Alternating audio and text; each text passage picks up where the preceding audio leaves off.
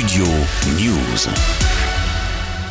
La remise des prix a tourné au règlement de compte samedi soir après avoir reçu la palme d'or du 76e Festival de Cannes. La réalisatrice Justine Trier a fustigé le gouvernement dans un discours très politisé sur la loi retraite mais également sur la politique culturelle menée par l'État. Cette année, le pays a été traversé par une contestation historique, extrêmement puissante, unanime, de la réforme des retraites.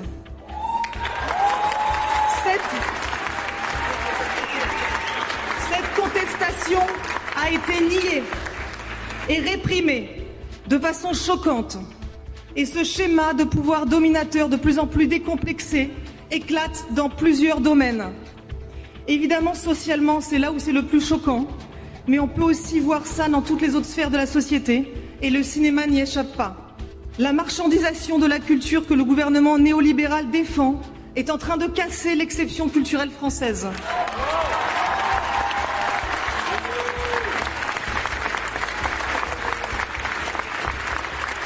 Cette même,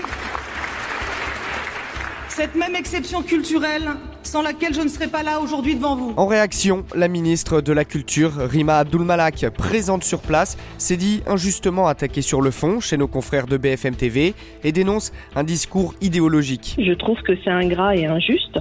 Euh, en plus, je venais d'annoncer la semaine dernière à Cannes 350 millions d'euros, un nouveau plan jusqu'à 2030 pour euh, développer nos infrastructures de tournage et pour développer la formation. On va doubler nos capacités de formation pour justement former la relève, faire émerger de nouveaux talents Là, je pense que dans le discours de Justine Trier, il y a clairement un fond idéologique euh, d'extrême gauche. Au-delà du règlement de compte entre la ministre et Justine Trier, la soirée de clôture du Festival de Cannes a été marquée par la consécration du cinéma français avec la Palme d'Or pour Anatomie d'une chute. C'est d'ailleurs la troisième fois de l'histoire du festival qu'une femme est récompensée deux ans après Julia Ducournau, mais également avec le prix de la mise en scène décerné au réalisateur Tranan Hung pour La Passion de Dodin Bouffant, avec notamment Juliette Binoche et Benoît Magimel récent lauréat du César de meilleur acteur.